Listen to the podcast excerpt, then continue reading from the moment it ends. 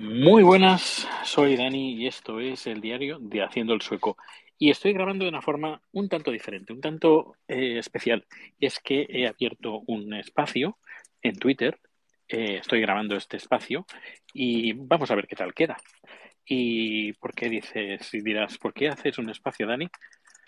Em, pues muy sencillo, un espacio por si alguien durante la grabación de este, de este podcast o de este espacio, pues si alguien puede hacer y me puede acompañar en directo y, y de pasada queda grabado y queda publicado en el podcast. Así que seguramente si estás... Ah, espera, rico. Creo que se me habrá, se me habrá cortado eh, porque salía de casa con wifi. Vale, es a tener en cuenta. A tener en cuenta que cuando salga de casa, uh, antes de salir, tengo que cambiar, eh, desactivar el wifi del teléfono y solo, hola, muy buenas. Hola, José Sanz. Voy a darte, voy a invitar a hablar. Supongo que habrás recibido una notificación, creo yo. A ver, invitar a hablar. Ahora sí.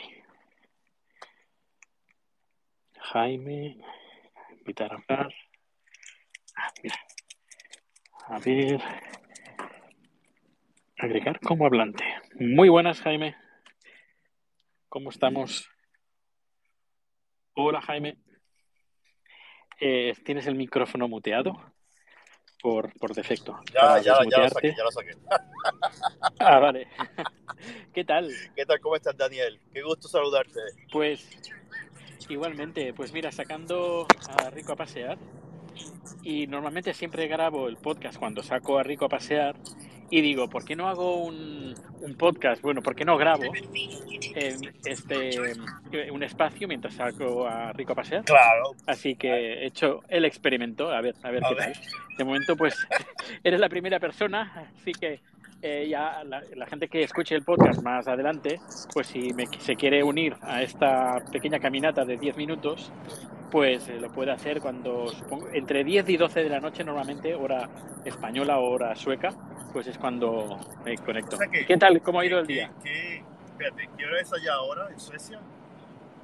Eh, pues la misma que en España, son las 11.45 de la noche. Vale, vale, o sea que estamos hablando, espérate, 11 y 45, yo tengo las 6 menos cuarto. ¿De dónde? Ah, ¿dónde estás sí, en ahora? Estados Unidos, en Maryland. Estás en Maryland, la Maryland. costa este de Estados Unidos, noreste. Ujú. Costa oeste. Estoy, estoy, Ajá. estoy, ah, bueno, ahora mismo no estoy tan cerca de Washington DC, pero Ah, vale, ahora mismo pues estoy, ahora mismo este, estoy vale. en un atasco. ¿Que vas a trabajar ahora? No, que va, estoy saliendo, el, estoy haciendo el curro, que va. No, no, ya salí, ya salí. Ya, ya, Ya cerré la tienda por hoy. ¿Tienes una tienda No, de...? no es un decir, es un decir. No, yo trabajo, trabajo para el Ah, vale, gobierno federal. Trabajo para el gobierno Hoy, bueno, hoy Pero ahora voy para casa a hacer las tareas domésticas con mi esposa y de ahí entonces preparar el, mi episodio que grabo mañana. Así que tengo que preparar todo. Este, que no he hecho nada. Pues, a ver, ¿qué, qué podcast tienes? Es, el de- es un podcast de conversaciones sobre música donde participan, donde tengo, bueno, lo hago en dos idiomas, lo hago en inglés o lo hago en español, es Music in Two Flavors, música en dos sabores. Y entonces eh, entrevisto músicos independientes de todo tipo de género musical, he entrevistado luthieres, he entrevistado eh, eh, musicólogos o académicos que estudian la música o hacen investigaciones y, y últimamente pues he estado entrevistando unas cuantas personas que están envueltas en la ciencia de cómo el cerebro funciona con la música como un instrumento de aprendizaje. Eh, Ajá, interesante, interesante. Bueno, hoy supongo que en Estados Unidos, como también todo el mundo, la noticia eh, que ha dado sí, mucho que hablar sobre la- el, el- el tiroteo en... Mira, sobre En eso, Texas. sobre eso, esto es algo que ya llueve sobre mojado. Hace 10 días Ya, eh, un- hubo otro tiroteo en Buffalo, Nueva York, donde este supremacista blanco, no más de 21 Sí. años, no más de 21 años de edad, había estado comprando un arsenal de armas para atacar específicamente un centro comercial, un supermercado, donde van muchas personas que no son blancos. Eh, ayer el presidente de los Estados Unidos hizo por fin, y creo que era hora que ya se dijera, eh, aquí hay una cultura de violencia. Estados Unidos tiene una cultura de violencia y una cultura de amor por las armas. Y no quiero generalizarlo, pero es que aquí la cuestión de la segunda enmienda de la Carta de Derechos de la Constitución de Estados Unidos ha creado este concepto de que no puede tocarse, eh, no se puede hacer nada porque sería violar el derecho de cualquier individuo de poseer un arma. Ayer el presidente en su mensaje a la nación, que parte fue leído y parte fue improvisado, a diferencia del otro que estaba anteriormente, con improvisada decía estupideces, este habló del corazón y dijo algo que hacía un tiempo que yo y mi esposa estábamos hablando y, lo habíamos mencionado. ¿Por qué no se dice que Estados Unidos tiene una cultura de violencia? ¿Por qué no se dice que otros países que tienen problemas, tienen similares problemas a nosotros, de salud mental, de racismo, de diferentes cosas, no ocurren estos tiroteos? ¿Por qué Estados Unidos ocurre? Y es porque la flexibilización de tu adquirir un arma de fuego aquí es muy, muy laxa. O sea, aquí, explícame cómo un muchacho de 18 años puede comprar dos rifles de asaltos AR-15 sin pasar por un escrutinio estricto de la capacidad de poder mm. manejarlo.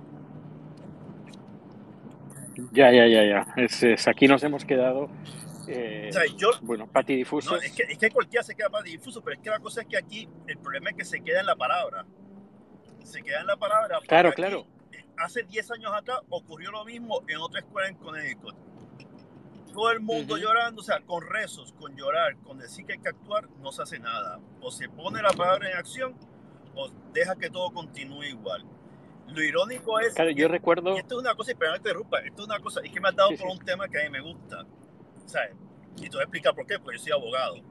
Y yo estoy en contra de la segunda enmienda. Yo estoy a favor de que la segunda enmienda se, se, se derogue o que se pongan medidas más restrictivas para adquirir armas.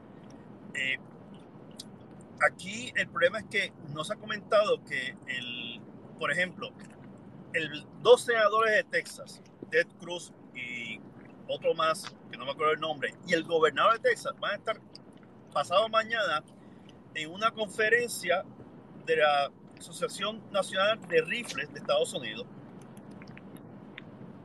Qué irónico que tres personas de Texas van a estar en una conferencia porque fueron invitados a comer allí y hablar sobre las armas.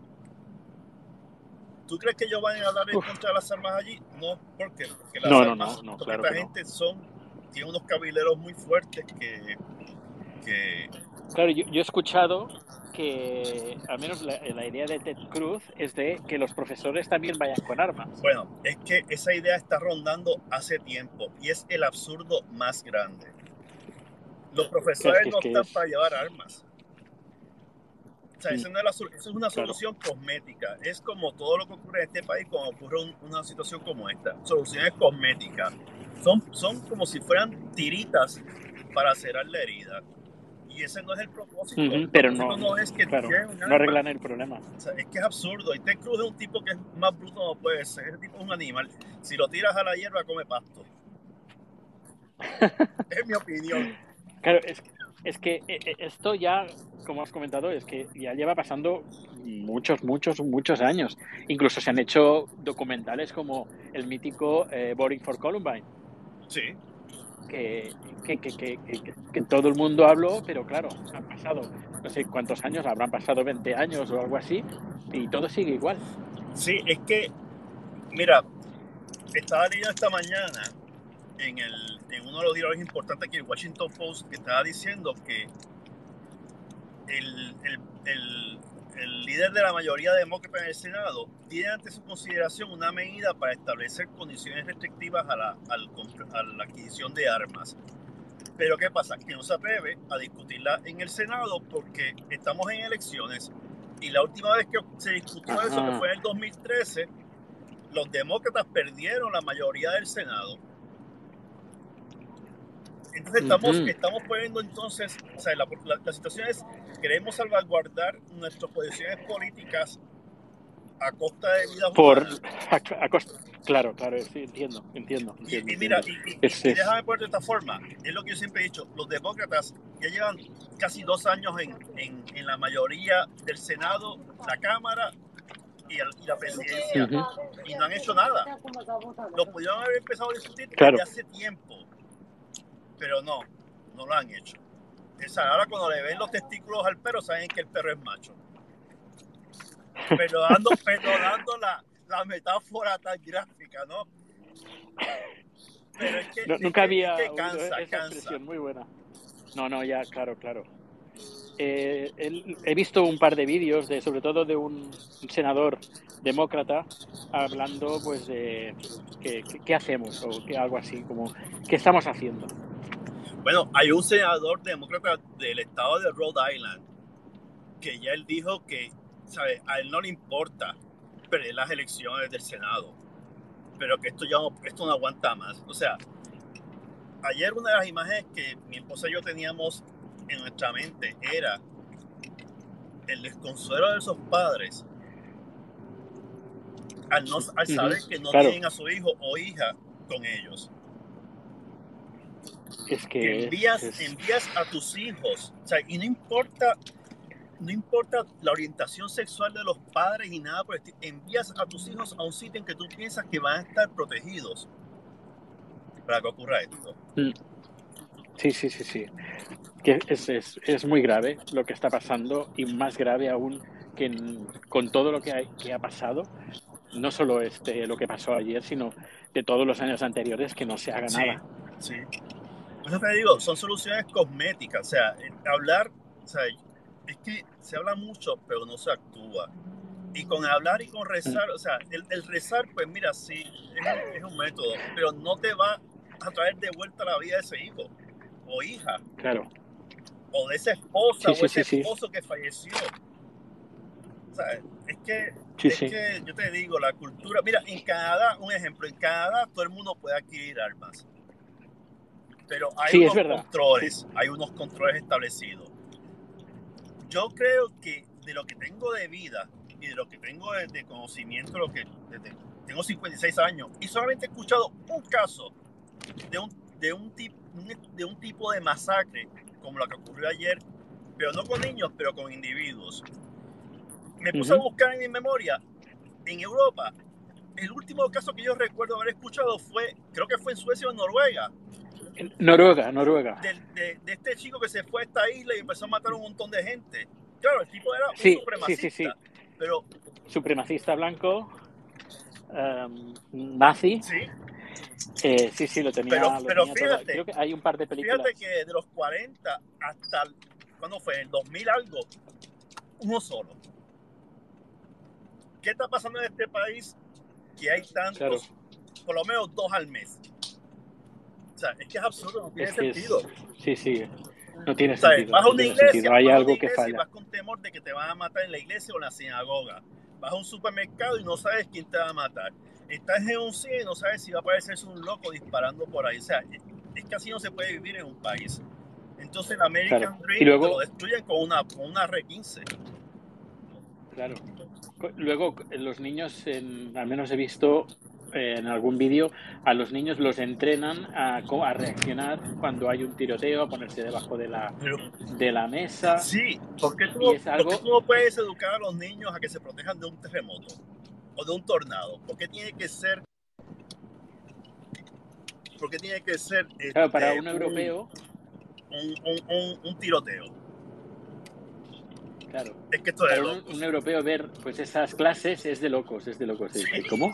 Pero digo, son, Están son- educando a los niños para... Son, cosméticos todo. O sea, todo es cosmético aquí. Mm. Sí, sí, sí, total, total, total. Uf, pues, pues nada. Pues ya, ya he llegado a casa, he llevado a, pues a Rico a pasear, ha hecho sus cositas y, y nada, eh, cierro ya este pequeño grupo de espacio de 10 minutos, que, pero muy interesante, de verdad es que es muy interesante y habrá que repetirlo. Yo, encantado de la vida. Yo me uno Y- cuantas veces me, me notifique Twitter de, de tu presencia. Perfecto, pues muchísimas gracias. Eh, Jaime, un fuerte abrazo. Igual, y muchísimas gracias por estar aquí. Gracias a ti. que vaya muy bien el día. Chao. Igualmente, chao, chao, chao. Thank you.